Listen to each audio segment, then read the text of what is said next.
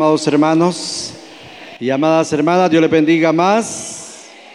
Gloria al Señor. ¿Cómo está el pueblo del Señor?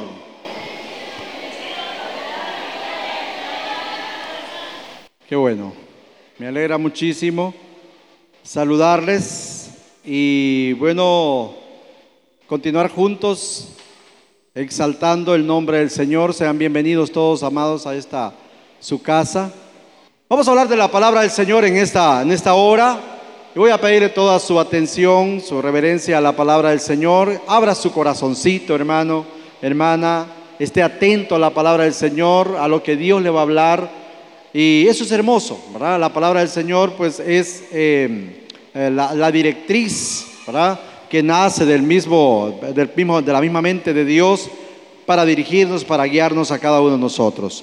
En esta hora yo quiero desarrollar un tema eh, un poquito medio, medio raro, pero, pero sí, hermanos, eh, lo vamos a tratar de desarrollar con la iluminación del Espíritu Santo. Quiero hablar un poquito de auditoría, pero vamos a hablar de auditoría divina, ¿verdad? Cuando nosotros hablamos de, auditoría, eh, pues muchas veces hay, es un tema que de repente no sé, no muy, muy conocido, ¿verdad? Pero yo quisiera únicamente darle el significado de, de qué es eh, la auditoría divina. Cuando un auditor hace un trabajo ¿verdad? en una empresa, puede ser auditoría interna o auditoría externa, lo que trata de encontrar es que lo que, lo que se ha dictado eh, por parte del contador interno o, o la empresa esté correctamente, que no haya fuga que todo esté correcto. Y por eso se hacen auditorías internas, con gente interna o con gente externa, para ver si las cuentas están de acuerdo.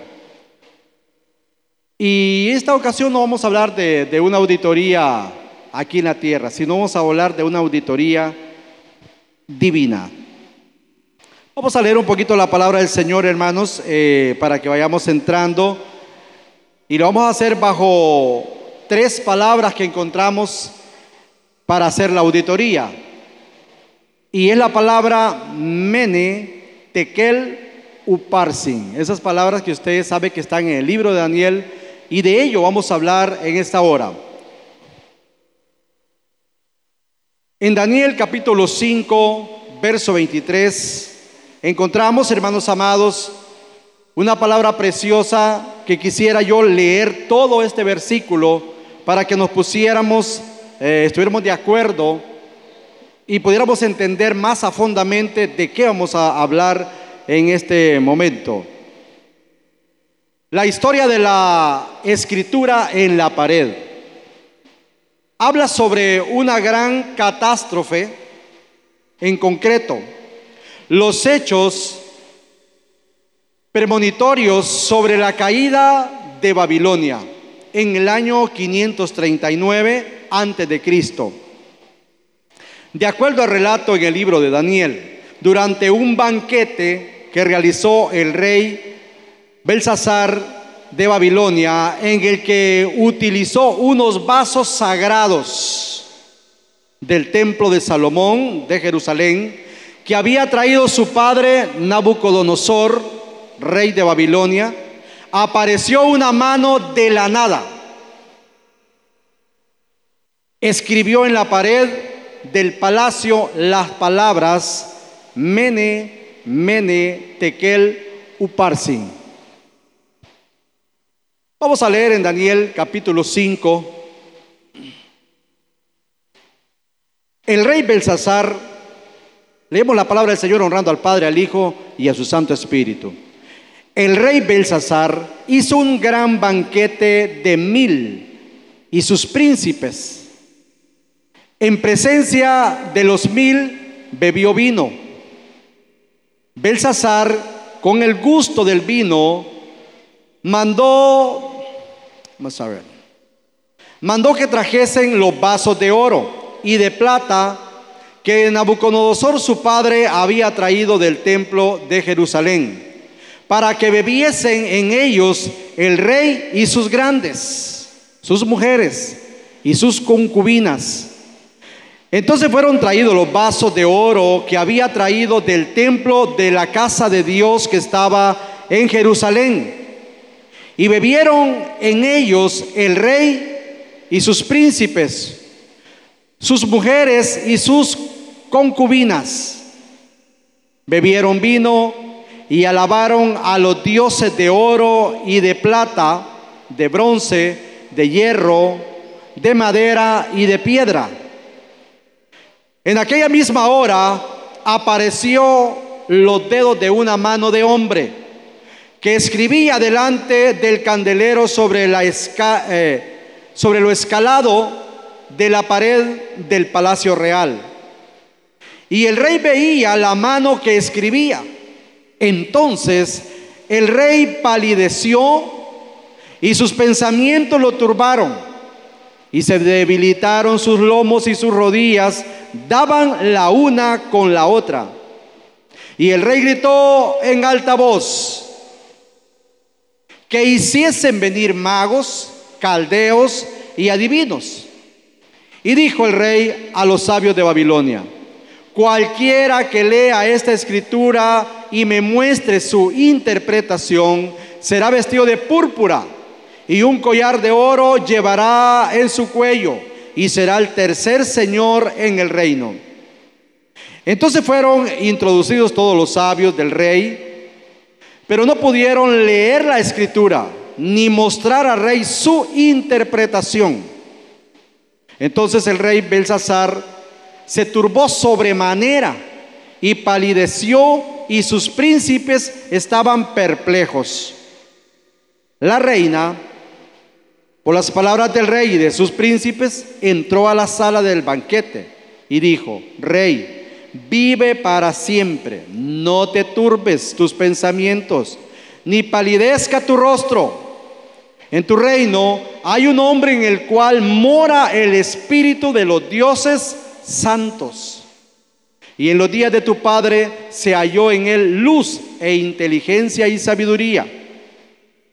Como sabiduría de los dioses, al que el rey Nabucodonosor, tu padre, oh rey, instituyó jefe sobre todos los magos, astrólogos, caldeos y adivinos, por cuanto fue hallado en él mayor espíritu y ciencia y entendimiento para interpretar sueños y descifrar enigmas y resolver dudas.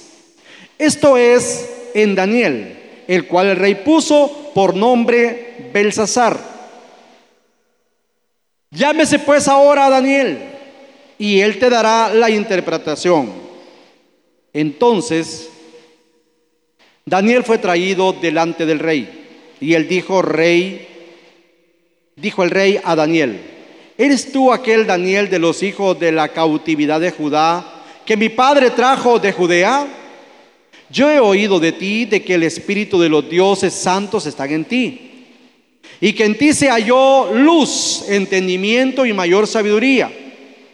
Y ahora fueron traídos delante de mí sabios y astrólogos para que leyesen esta escritura y me diese su interpretación, pero no han podido mostrarme la interpretación del asunto. Yo pues he, oído de ti que puedes dar interpretación y resolver dificultades. Si ahora puedes leer esta escritura y darme su interpretación, serás vestido de púrpura y un collar de oro llevarás en tu cuello y serás el tercer señor del reino. Entonces Daniel respondió y dijo delante del rey, tus dones sean para ti y da tus recompensas a otro leeré la escritura del rey y le daré la interpretación.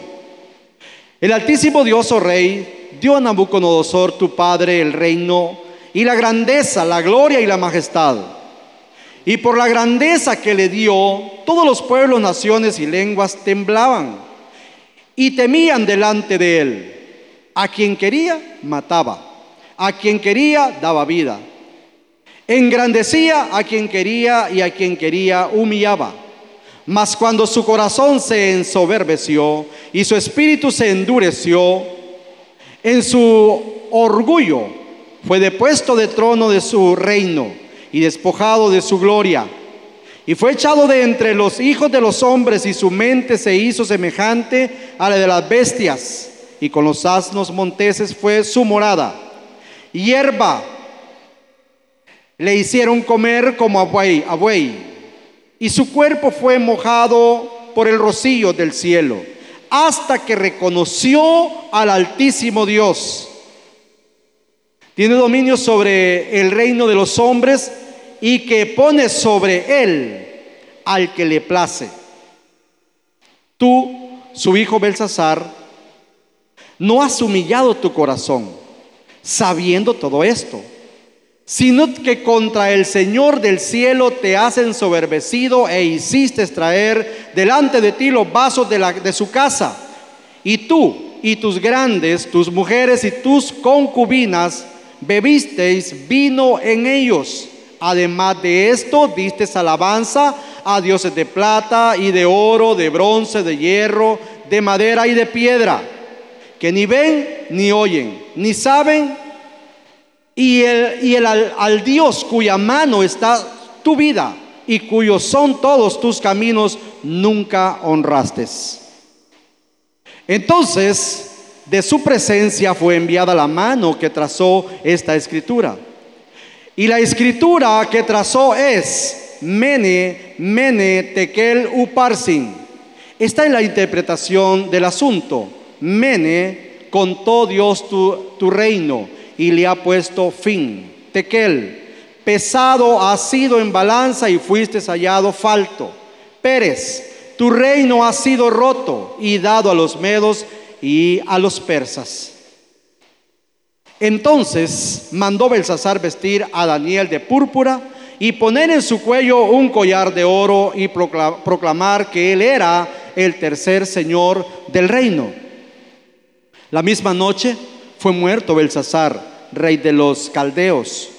Y Darío de eh, Media tomó el reino siendo de 62 años. Dios añada bendición a su palabra, porque la palabra del Señor está bendecida para bendición nuestra. He querido leer, hermanos amados, todo este pasaje bíblico, porque es necesario que leamos la Biblia en primer lugar. En segundo lugar, hermanos amados, es para que le tomemos el debido sabor a lo que ya estamos hablando.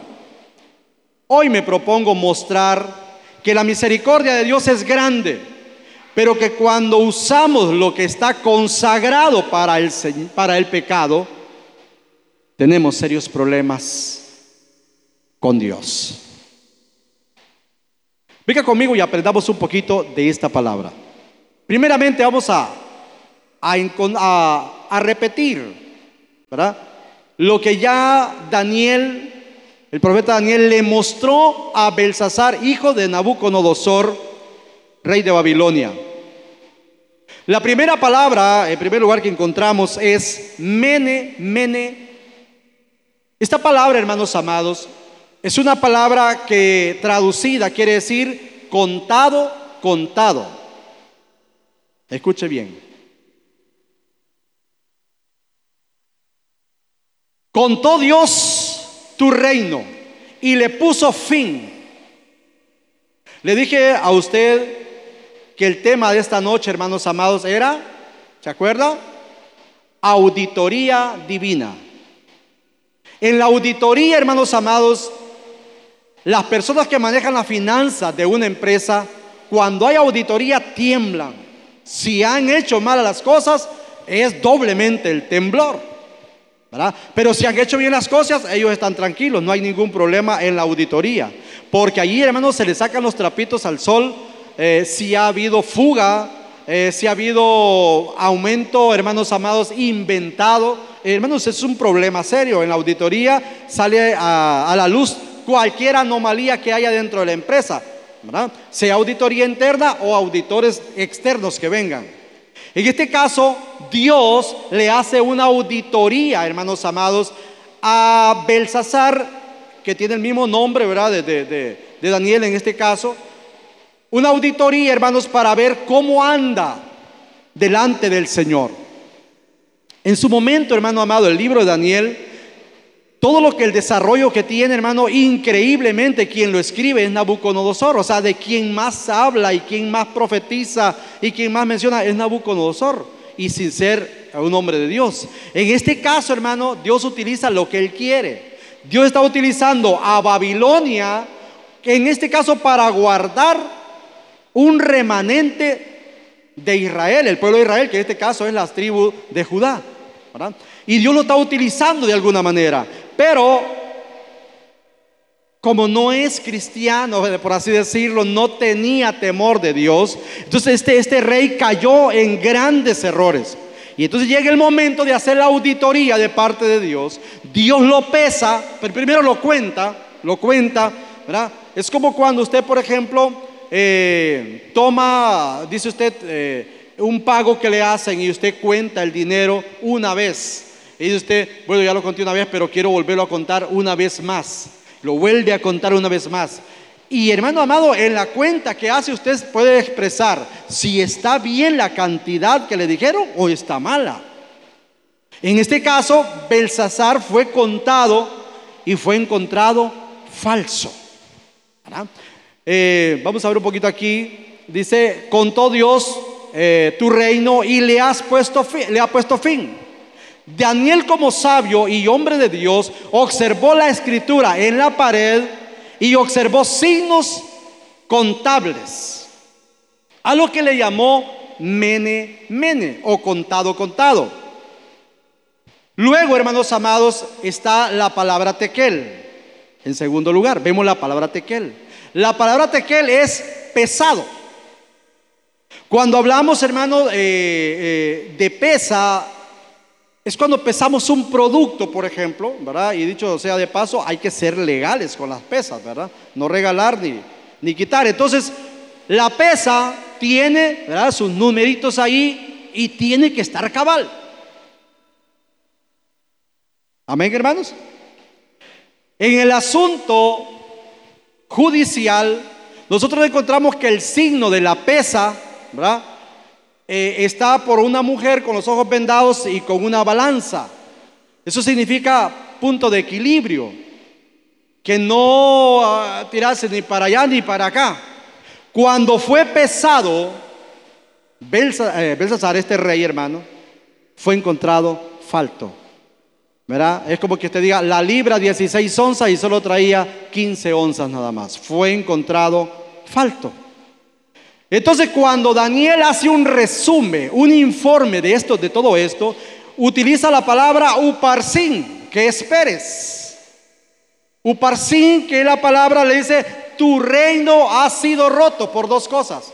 Fuiste contado y fuiste encontrado falso. Fuiste pesado y fuiste encontrado falso. Entonces, en conclusión, hace un resumen Daniel como contador y luego hace un informe y el informe es Uparsin, o sea, ha sido encontrado un, encontró un problema y le dice, el problema está aquí. Tu reino ha sido roto, hecho pedazo tu reino. Y ahora resulta que ni siquiera hay una fórmula para poder, hermano, mire, una ecuación que le ayudara para, para, para restaurar el problema. Y dice, ha sido quitado de acá. Tu reino ha sido entregado a los medos persas. Ellos se unieron, los medos y los persas se unieron, pusieron como rey a Darío, al rey Darío, y esa misma noche, esa misma noche murió Belsasar y el reino, hermano amado, tal y como lo había dicho la lectura en la pared, terminó. Ahora bien, teniendo esta base, yo quiero aprovechar estos minutos que tenemos ahorita para encontrar, y aquí si usted quiere, hasta ahorita empieza el mensaje. ¿Cuál fue el error del rey Belsasar? ¿Dónde falló? ¿Cuál fue el problema? ¿En qué falló el rey Belsasar? Entonces, cuando nosotros hacemos un diagnóstico y implementamos el método FODA, en esta situación, hermanos, nos damos cuenta que el rey Belsasar cometió cuatro errores. Y estos cuatro errores son los que nos interesan a nosotros, hermano, conocer. ¿Por qué razón Dios, hermano amado, lo quita? Ya vimos allí, ¿verdad?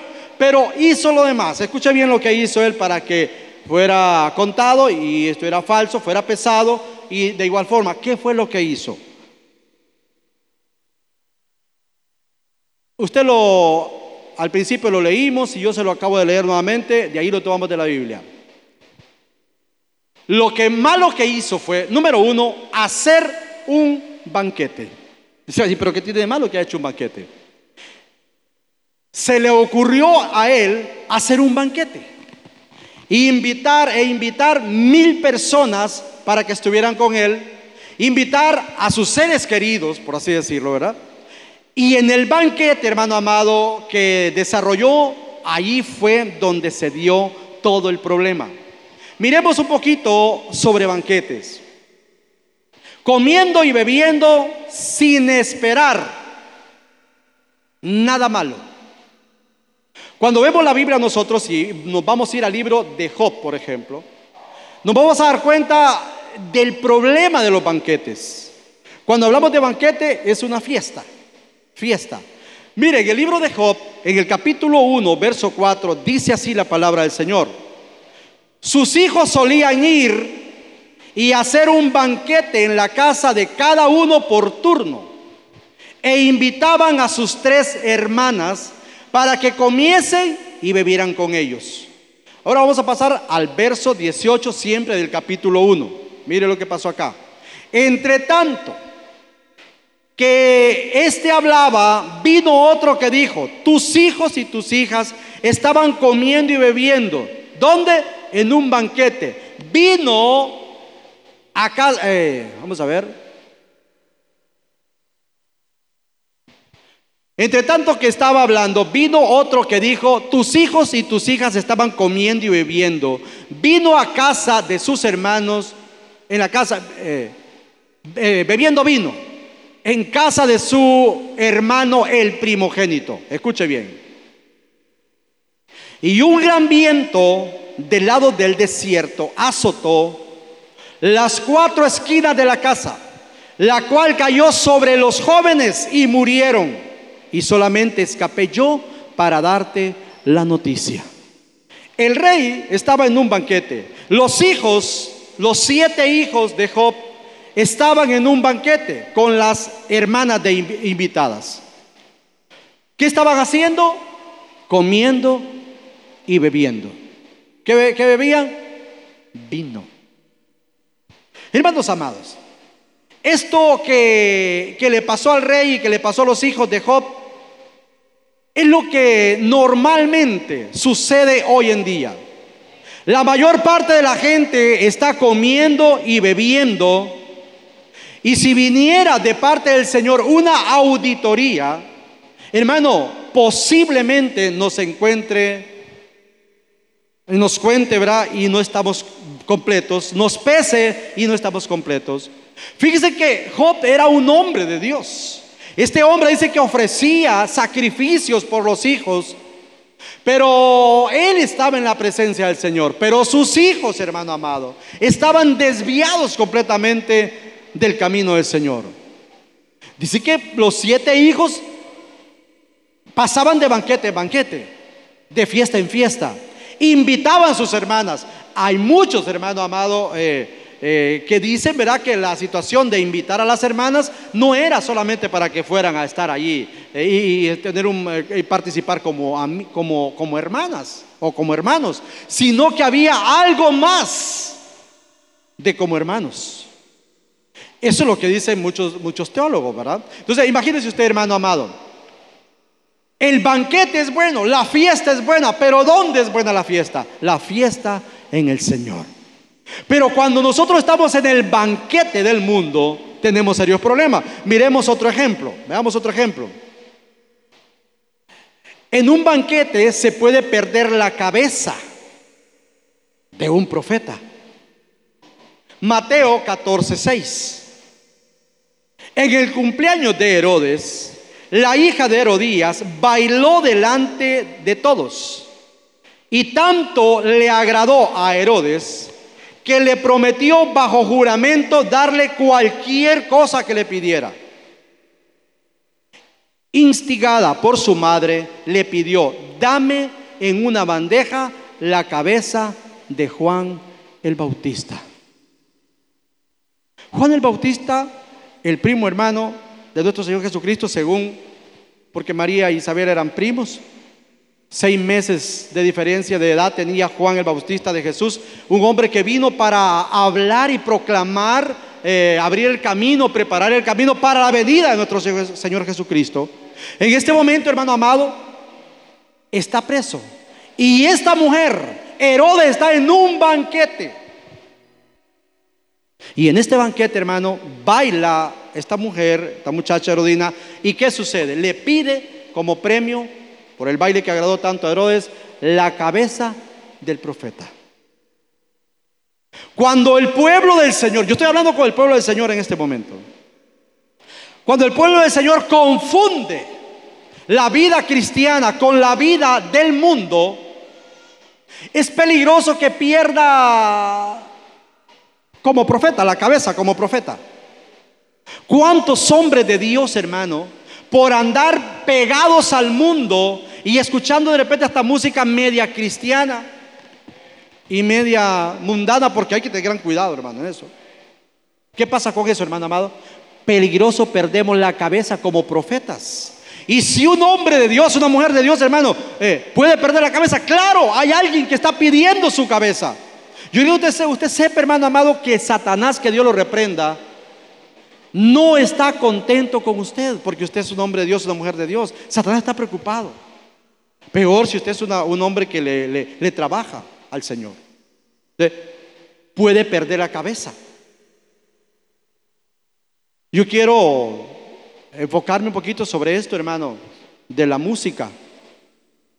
Tengamos mucho cuidado, hermano. Un montón de música ahí que solo le cambian nomás la letra. ¿Verdad? y todo lo demás. Es una, perdición completamente. Esa es música, se llama música de frontera, porque no se sabe si es de aquí o es de allá, pero está en la frontera, no se sabe dónde es. Entonces hay que tener mucho cuidado con eso. Pero ¿dónde se puede perder? En un banquete. Entonces, ¿cuál fue el primer error que cometió Belsasar? Hacer un banquete. Segundo error que cometió Belsasar. Entonces, con esto no le estoy diciendo a usted, pero usted tenga mucho cuidado, hermano. Si se va a celebrar un cumpleaños, una fiesta de amigos, hermano, ahí, qué sé yo, no sé qué fiesta, ¿verdad? Usted como cristiano tenga mucho cuidado, hermano. Porque tu cumpleaños debajo de la mesa puede estar metiendo las amargas ahí y todo lo demás. Y usted como cristiano puede perder la cabeza como profeta. Si a ese cumpleaños usted va a ir y, ah, perdóneme que estoy metido con cumpleaños, ¿verdad? Pero cualquier fiesta, hermano, y usted no sabe, y sabe que, o sabe que son gente que no es cristiana, guarde su testimonio, porque es peligroso, hermano, que le pueda perder la cabeza ahí. Y este fue uno de los errores que cometió eh, Belsasar. Segundo error que cometió Belsasar cuando se hizo el diagnóstico, ¿por qué la auditoría salió mal? Es ingerir bebidas embriagantes. Este hombre, hermano amado, dice que al calor del vino, al calor, hermanos amados, de, que ya se le había puesto la cara caliente, la cabeza medio orejón estaba ya, ¿verdad? Entonces empezó a hacer cosas fuera del orden.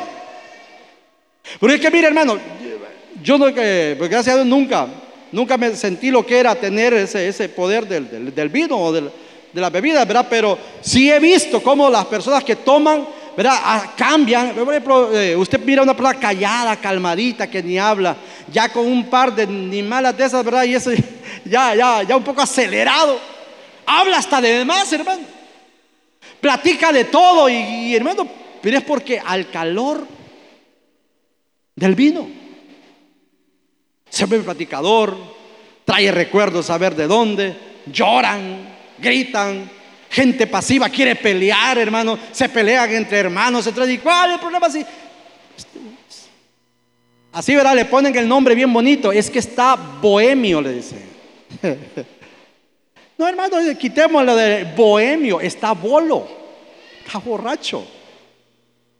Entonces, cuando una persona se, eh, está ebria, hermano, cualquier cosa puede suceder.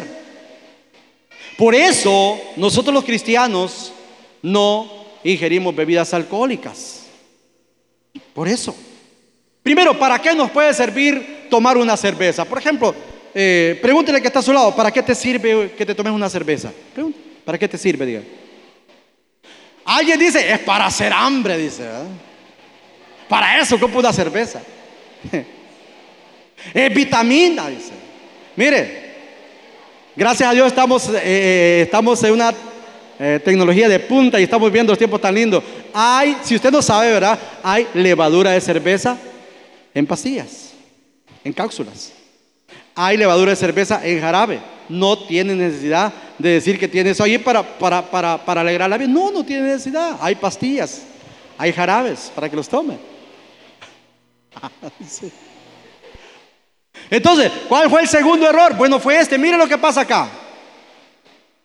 Génesis, escúcheme bien. Génesis 9:24. Y despertó Noé de su embriaguez.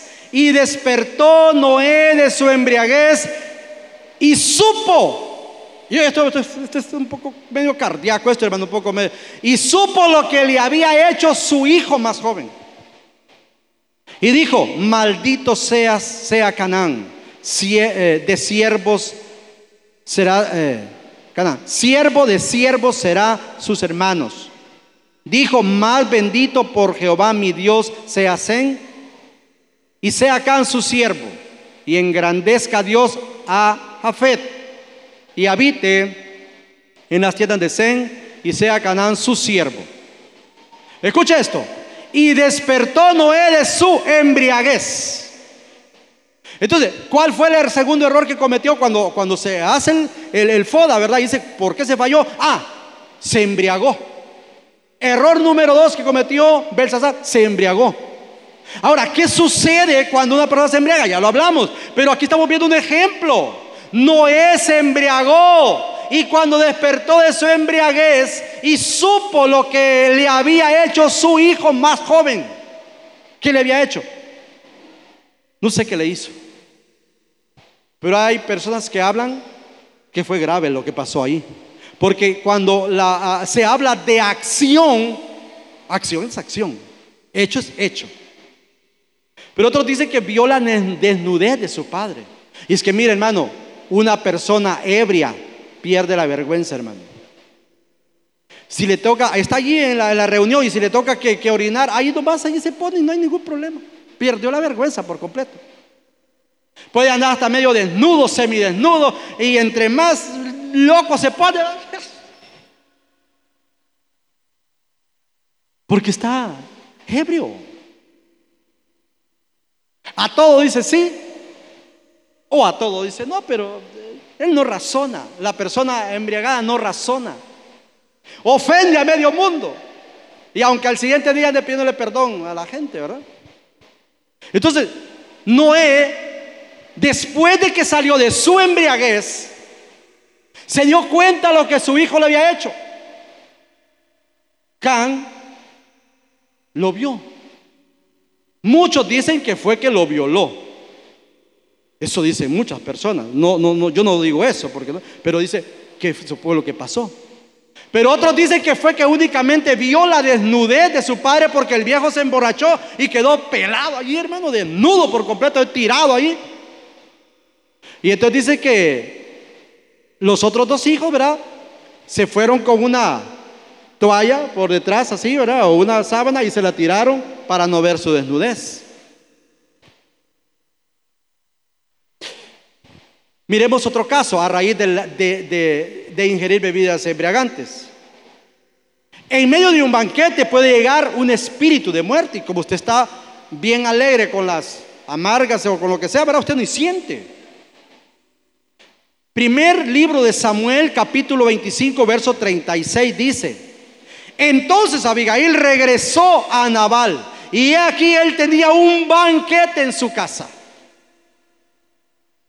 como el banquete de un rey. Y el corazón de Nabal estaba alegre, pues estaba muy ebrio, por lo cual ella no le comunicó nada hasta el amanecer.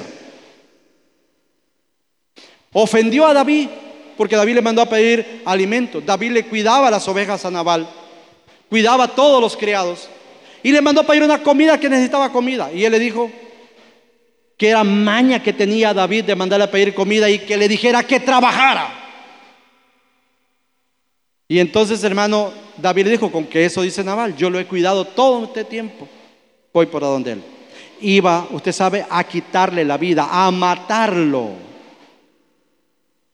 Y entonces Abigail estaba en sus cinco sentidos. Qué bueno, ¿verdad? Esas mujeres que siempre pasan en sus cinco sentidos.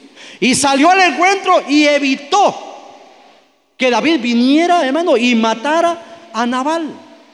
Pero Naval no se dio cuenta. ¿Por qué no se dio cuenta Naval? Porque estaba bolo, ebrio. Ahí sí, ebrio dice, ¿verdad? Estaba bien guareado, hermano. Se, se estaba caguamaneado, ¿verdad?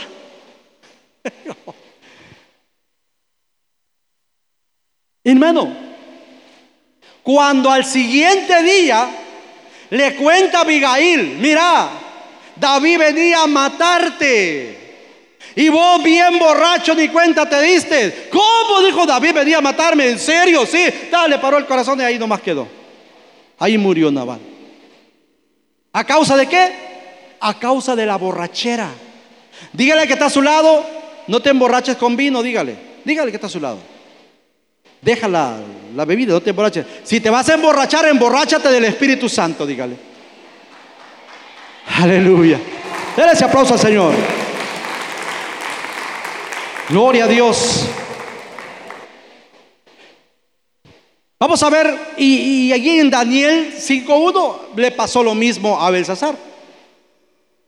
Pero vamos a ver el número 3 que cometió, el error número 3 que el diagnóstico FODA dio como resultado. ¿Por qué? Cuando fue pesado, Belsasar fue encontrado no bien contado, con problemas en la contabilidad, en la pesa, por usar, escuche, para otros fines los vasos de oro y de plata consagrados a Dios. Dígale que está a su lado, tú estás consagrado para Dios. Dígaselo, dígaselo con todo su corazón. Si es posible, pégale ahí, la palma la ahí con la palma de la mano y dígale, tú estás consagrado para Dios. Este hombre, en el banquete que hizo, cuando tomó bebida alcohólica, ¿qué pasó con él? Mandó a traer los vasos sagrados de oro y de plata que tenía, que el rey Nabucodonosor había traído del templo eh, de Salomón en ese tiempo, que había construido, ¿verdad? De ahí los trajo. Y no le bastó, hermano, mire, que, que, el bolo, hermano, era borracho, es terrible, hermano. No le bastó, ya estaba tomando, hermano, ya tenía su fiesta. No, él quería algo diferente, inventando, hermano, es que el borracho inventa, hermano. Vamos a traer algo mejor. Traigan los, los vasos de oro que tenemos allá alzados que mi papá dejó ahí, tráiganlos. Y entonces van los siervos, hermano, y dice abajo que no le trajeron los de plata, solo los de oro. Y hermano, cuando tomó los vasos de oro, eso sí fue serio, hermano.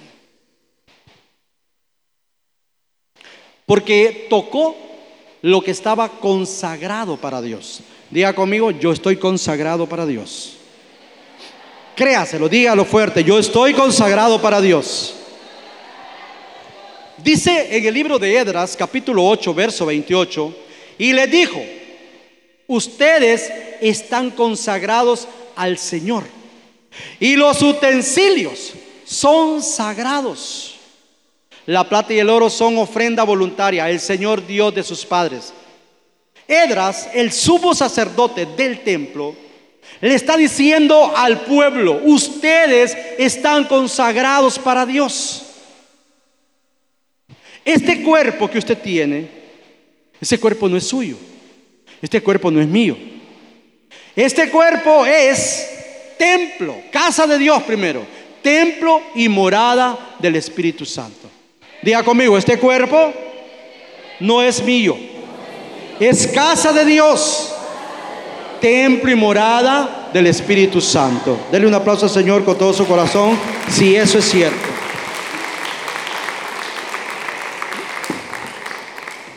Mire,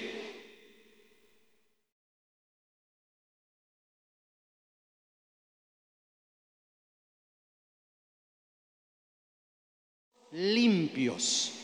Segunda carta de Pablo a Timoteo en el capítulo 2, verso 21, dice, por tanto, si alguno se limpia de estas cosas, será un vaso para honra, santificado, útil para el Señor, preparado para toda buena obra. Dígale que está a su lado una vez más, tú eres un vaso de honra. Dígaselo, hermanos, no tenga miedo, dígaselo, tú eres un vaso de honra. Nosotros, hermanos, éramos vasos de inmundicia, vasos sucios.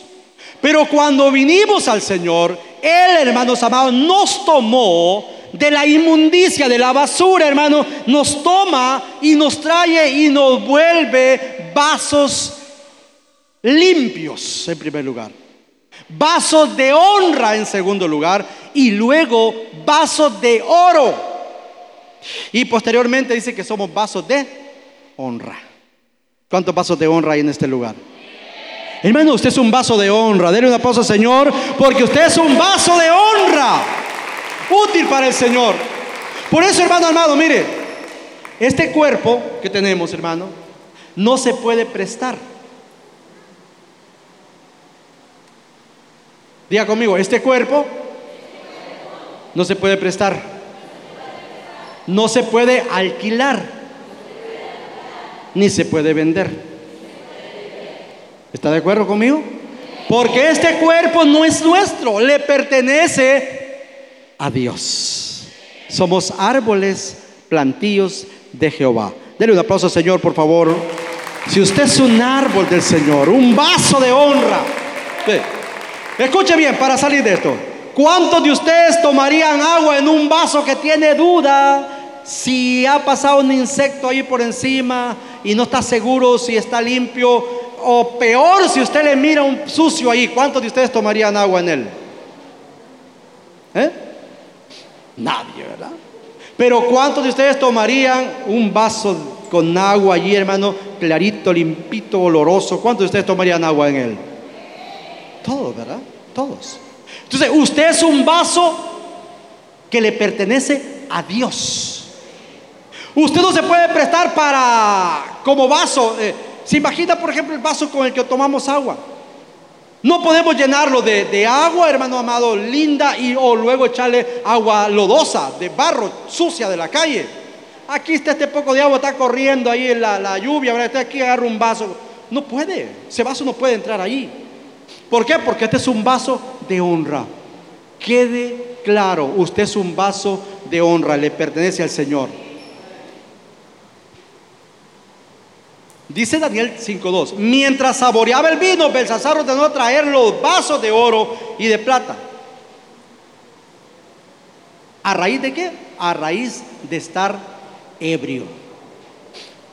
Miremos un último, ¿por qué razón fue encontrado falto? El diagnóstico dice que el cuatro problema que tuvo es adorar y alabar a dioses de oro y de plata, de bronce, de hierro, de madera y de piedra. El rey estaba loco, con sus mil invitados y todo lo demás, círculo familiar. El hermano amado hizo el banquete, ingirió bebidas alcohólicas, usó los vasos sagrados y por último adoró, hermano amado, a los dioses de oro, de plata, de bronce, de hierro, de madera y de piedra. Y esto sí fue terrible, hermano. La palabra del Señor declara, y aquí, hermano, hay que ser tácitos. Y no podemos ser flexibles ante esto. A Dios si hay algo que le desagrada, es la idolatría. Le desagrada por completo. Mire lo que dice la palabra del Señor. Éxodo 20, 4, 6. No te harás imagen ninguna, semejanza de lo que está arriba en el cielo, debajo de la tierra, ni en las aguas debajo de la tierra. Queda clarito. No te harás imagen ni de lo que está en el cielo, La gente dice, es que ya están los santos, la Virgen, la esto, el otro. Dice, no te harás imagen ninguna. Yo quiero ser bien claro en este momento. Aquí no voy a andar poniendo que, que el Dios del oro. No es que esos dioses también. Pero aquí queremos ser tácitos en esto, hermano. La idolatría a Dios le puede. ¿Sabe? Porque hay mucha gente todavía llena de idolatría y estamos en las iglesias. Lee primero para salir, tiene que leer el horóscopo. Dice, yo tengo que ver que es que yo soy tal y tengo que ver a ver qué me dice el horóscopo. Y lo lee todos los días. Ah, yo soy Sagitario, yo soy qué a.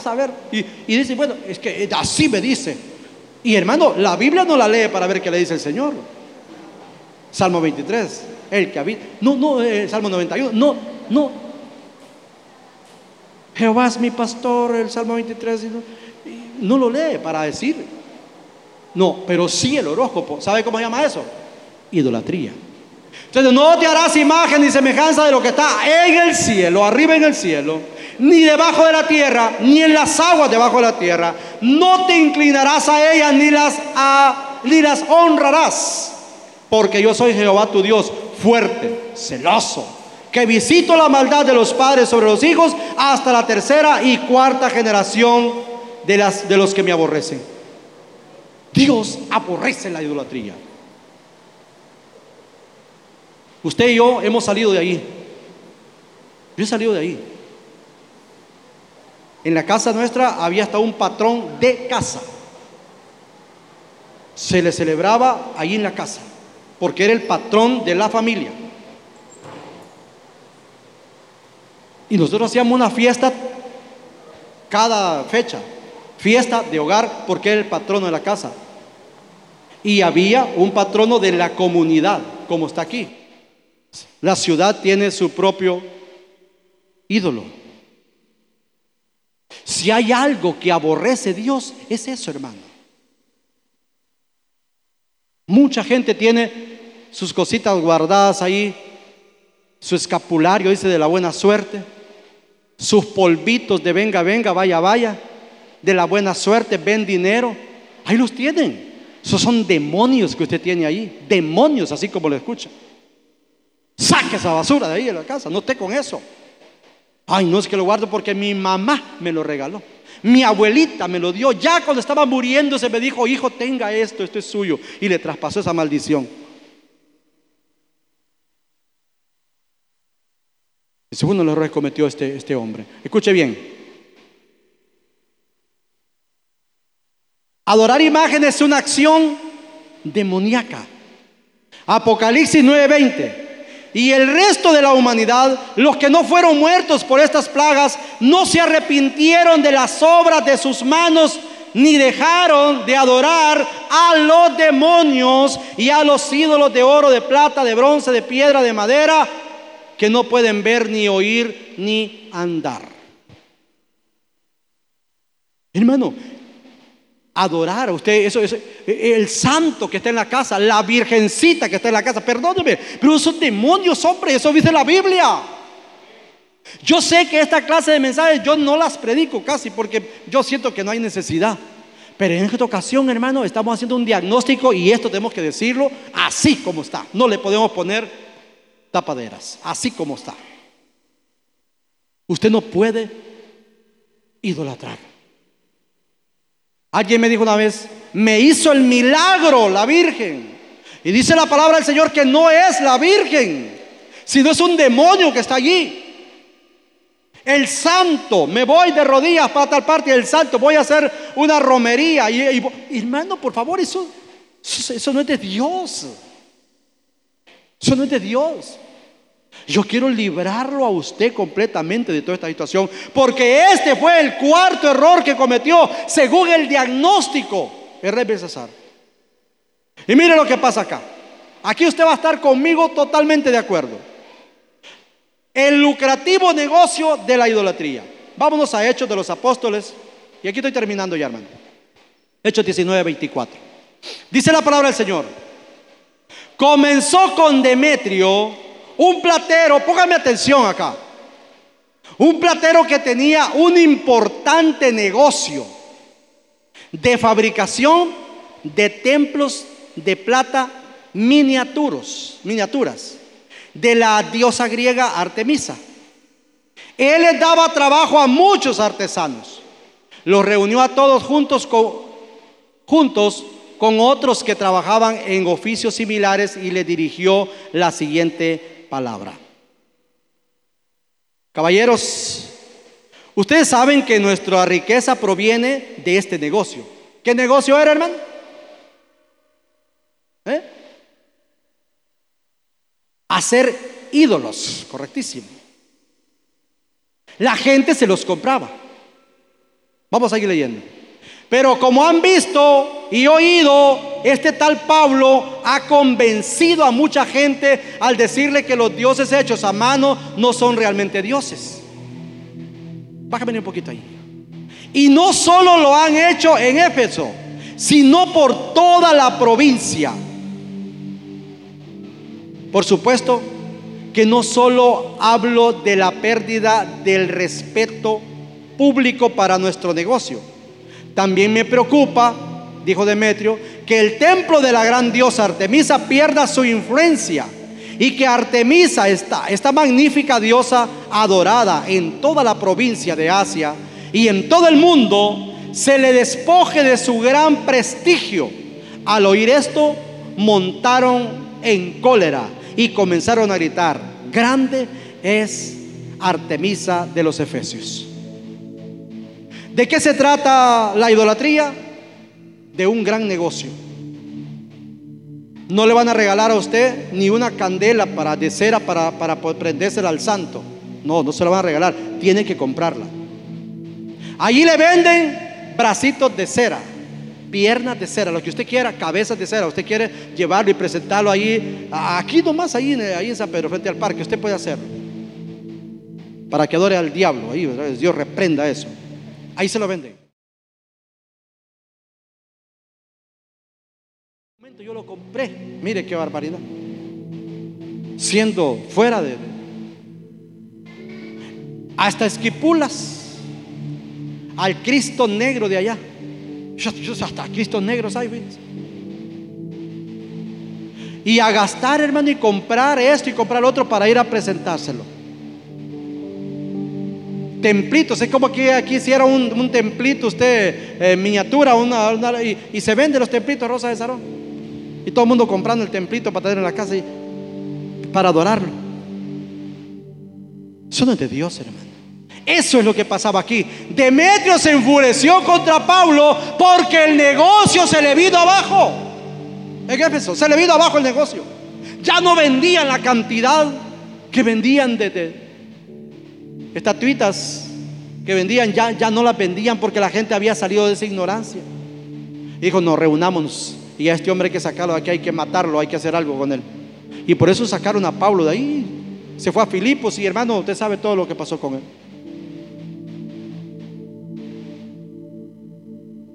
En esta hora yo le he predicado el mensaje titulado, a ver si se acuerda, Auditoría Divina. Y vimos los,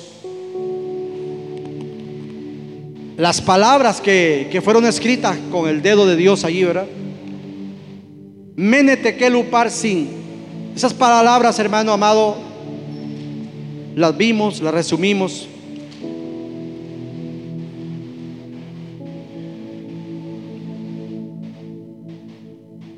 Y encontramos, según el diagnóstico, cuatro aspectos fundamentales en los que falló Belsasar y por lo cual fue quitado. Y esa misma noche murió. La misma noche. Vengan de pie, amados hermanos. Aleluya.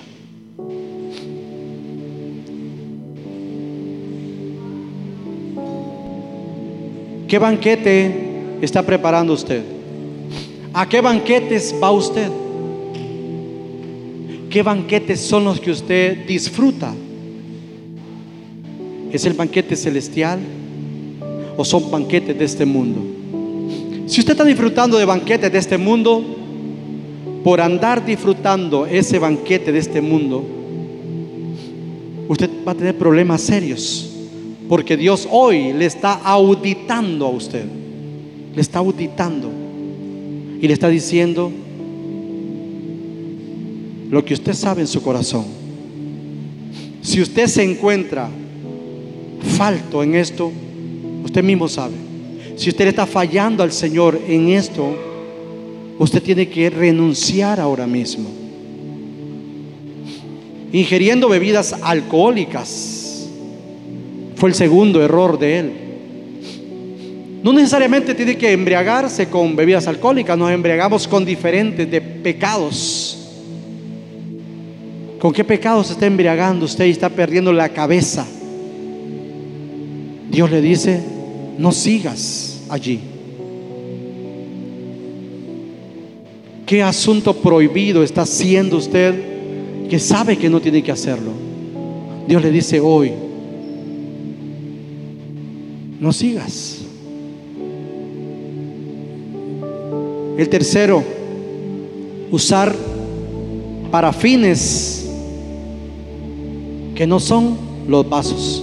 Usted es un vaso del Señor, un vaso de honra. Y usted tiene que dejarse usar por el maravilloso Espíritu Santo única y exclusivamente. Usted es un vaso de honra, le pertenece al Señor.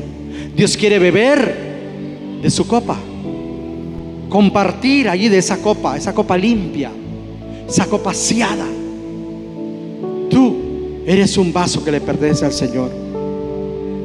Y el cuarto error es adorar y alabar a dioses de oro, de plata, de bronce, de hierro, de madera, de piedra.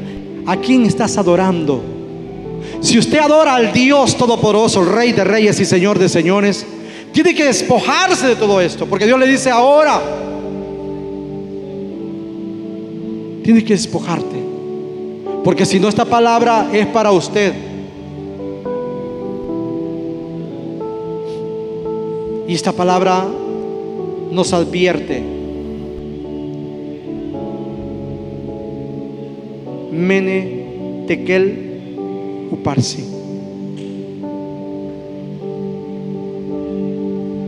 Si la auditoría de Dios llega a tu corazón hoy y Dios te audita hoy, ¿sos encontrado limpio, hermano? Limpia, mi hermano.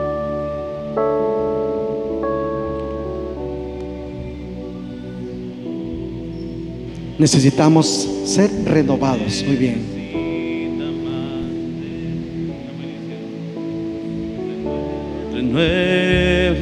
Dígaselo al Señor.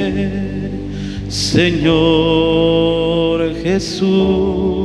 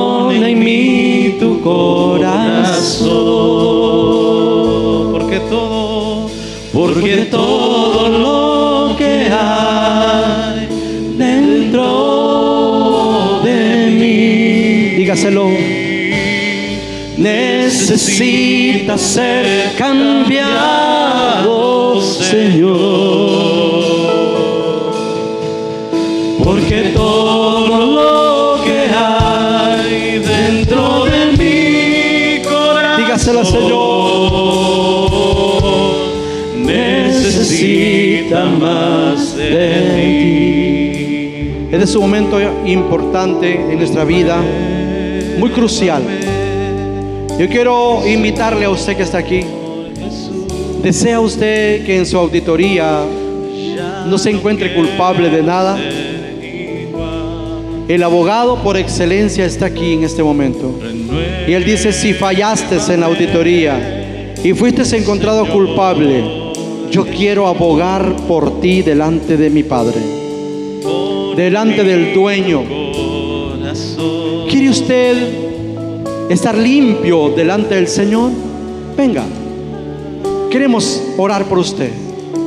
¿Quiere aceptar a Cristo? ¿Quiere reconciliarse con el Señor? Este es el momento para hacerlo. ¿Hay alguien que quiera estar libre en la auditoría, salir limpio en la auditoría.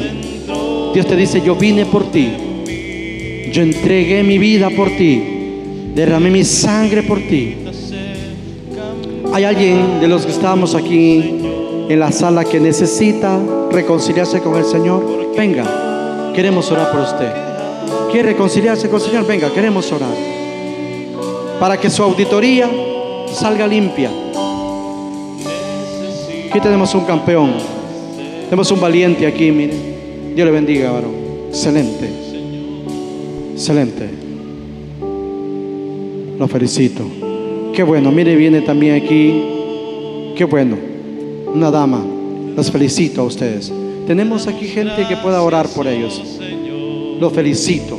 Esto es ser inteligente. Esto es, eso vale, vale todo. Aleluya. Mire, dos almas que se entregan al Señor. El abogado por excelencia está aquí. No tengas temor, hermana, hermano. Dios toma tu vida. Dios toma.